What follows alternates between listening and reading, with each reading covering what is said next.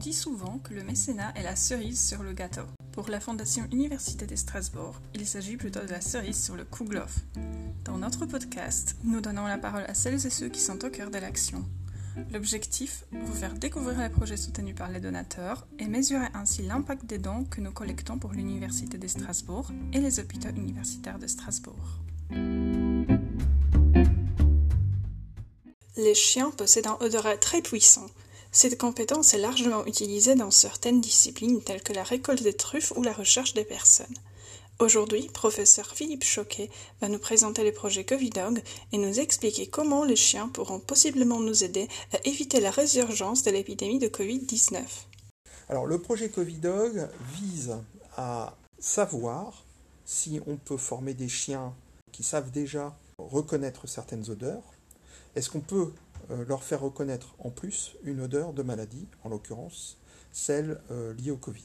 Donc l'hypothèse de départ, c'est qu'il y a une odeur spécifique du Covid, ou plutôt qu'il y a une odeur spécifique chez les personnes qui portent le virus, puisque c'est ça qui nous intéresse, et euh, de d'ensuite si le chien est capable d'évaluer ses performances, c'est-à-dire savoir s'il reconnaît euh, tous les cas positifs, tous les gens qui sont porteurs du virus, ou s'il en laisse échapper, c'est-à-dire s'il ne marque pas des personnes qui sont porteurs du virus et donc qu'il faudrait marquer de façon à pouvoir comparer euh, les performances éventuelles des chiens avec celles des mesures qu'on pratique euh, comme euh, les, tests PCR. ça c'est important parce que ça permet de placer ce test parmi tous ceux qui existent et de savoir comment l'utiliser au mieux.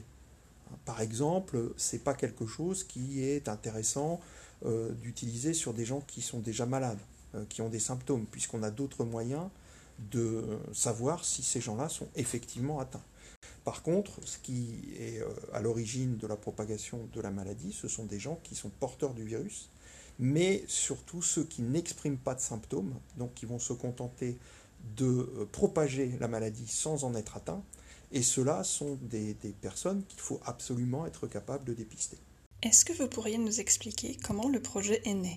Le projet est né euh, d'une réminiscence de mes études euh, initiales, euh, puisque même si je ne pratique pas et que je me suis éloigné de ce milieu, je suis vétérinaire de formation, j'ai toujours un peu suivi par curiosité les travaux qui étaient menés pour utiliser les chiens pour détecter des maladies et notamment les travaux en France d'Isabelle Fromentin à l'Institut Curie. Et euh, lorsque, le, il y a 14 mois, lorsque l'épidémie s'est déclenchée, en fait, euh, j'ai eu l'idée que j'ai partagée avec deux collègues, euh, le professeur Yves Raymond, qui est un physicien, et le docteur Christophe Ritzenthaler, qui est un virologiste. J'ai partagé cette idée, on a décidé d'aller plus loin à trois et de, de, de, de, trouver les moyens pour financer une expérience qui permettrait de savoir si les chiens peuvent ou non euh, détecter le, virus. Est-ce que vous pourriez nous dire comment ce projet a été financé? À quoi ont servi les dons? Alors, les dons, euh, d'abord, c'est toujours très important, puisque dans tout, euh, tout travail scientifique, il faut nécessairement des moyens financiers. Les, les dons nous ont permis de démarrer effectivement le, le, travail. Alors, parallèlement à l'obtention de ces, dons, euh, on a pu, euh, grâce à la publicité autour de ce projet, entrer en relation avec deux sociétés privées euh, de Strasbourg. L'une, GetScent, qui fabrique des éponges à odeur, on va dire, et l'autre, Twist Aroma, qui est spécialisée dans l'analyse des molécules volatiles. Donc, il se trouve que par hasard, sur Strasbourg, il y a il y a tous les éléments qui nous permettent de développer de façon euh, correcte et scientifique cette, euh, ce projet. Et euh, bah, évidemment, les sociétés privées aussi ont besoin de, fonds pour pouvoir travailler. Elles ne peuvent pas travailler pour, la gloire, on va dire. Et, donc là, effectivement, ça nous a permis d'engager des relations saines avec ces entreprises, c'est-à-dire des relations liées sur un travail qui est rémunéré. Donc ça a été vraiment un point important puisque ça nous a aussi permis euh, de nous concentrer sur le travail scientifique et de cesser de euh, faire un travail de dépôt de projet, de rédaction, qui bah, est un peu frustrant à un moment pour un scientifique qui a quand même envie de, faire des choses. Alors on a aussi, ça nous a permis aussi de développer des modèles animaux. On a travaillé avec le laboratoire de la rage et de la faune sauvage à Nancy, qui a une animalerie où ils ont des hamsters qui est un des modèles du Covid, qui sont infectés et sur lesquels on a fait euh, des mesures de, des prélèvements d'odeur euh, qui ont ensuite été analysés pour essayer de trouver, indépendamment des chiens, une signature chimique, un ensemble de molécules qui serait typique du Covid et qui justifierait que les chiens, euh, enfin qui serait un peu la, démonstration de ce que les chiens seraient susceptibles de sentir. Voilà. Donc on a fait déjà deux expériences avec eux. Euh, qui génèrent énormément de données et qui euh, donc demandent beaucoup de, temps euh, pour, les exploiter correctement. Actuellement, on est dans le traitement des données des deux expériences parce qu'il y a un nombre considérable de mesures, des expériences qui sont un peu exceptionnelles pour nos, partenaires.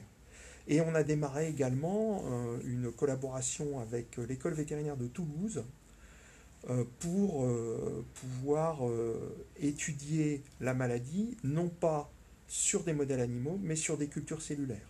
Donc pour essayer de restreindre un peu les conditions dans lesquelles les molécules vont être émises, et espérer là aussi avoir quelque chose de très très spécifique à la présence du virus. Alors parallèlement aux, dons qu'on a obtenus euh, grâce à la fondation, on a euh, une partie du budget qui a été euh, financée directement par la, direction du CNRS pour nous permettre d'avancer. Et euh, donc ça, c'est aussi des appuis euh, qui viennent parce que euh, on a une partie, on a une, assise financière qui est liée à la fondation et qui nous donne une visibilité. Quels sont vos objectifs pour l'avenir?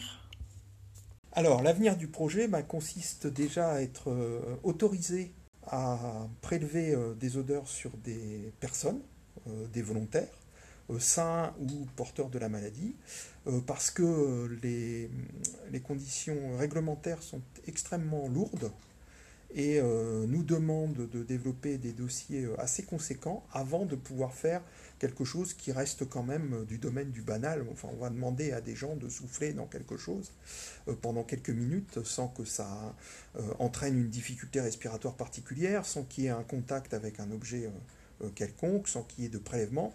Il n'empêche que euh, la loi française est sur ce point euh, extrêmement contraignante et nous ralentit, il faut être honnête, on ralentit énormément par rapport à des équipes concurrentes, notamment étrangères, qui ont pu mettre en place ces, techniques de manière plus, plus avancée. Alors, un point important à souligner, c'est que on ne cherche pas à ce que les animaux interagissent directement avec le patient. C'est la raison pour laquelle on a développé euh, des systèmes de mesure de dispositifs de capture d'odeur, c'est-à-dire les patients, euh, d'une manière euh, ou d'une autre, par exemple en soufflant au travers d'un tube, vont déposer des molécules volatiles, et le système sur lequel ces molécules seront déposées, c'est ce qui va être présenté au chien. Alors l'avantage que ça a, c'est de séparer donc l'acte de prélèvement de l'acte d'analyse. Et puis ça permet aussi de revenir sur l'analyse plusieurs fois, puisqu'on aura quelque part, euh, euh, on aura euh, un échantillon de molécules volatiles qu'on pourra faire sentir à plusieurs chiens ou qu'on pourra aussi analyser chimiquement. Donc ce qui nous permettra éventuellement de, savoir, ce qu'on espère, c'est grâce à l'analyse chimique, savoir pour quelle raison, par exemple, un chien échouerait à reconnaître une personne malade sur un échantillon particulier. Pourquoi est-ce qu'il échoue? Pour pouvoir documenter ce genre de choses. Merci pour cette rencontre qui nous a beaucoup appris. Nous croisons tous les doigts pour la réussite de votre projet et j'en profite pour dire à notre audience que de nouveaux épisodes arrivent bientôt.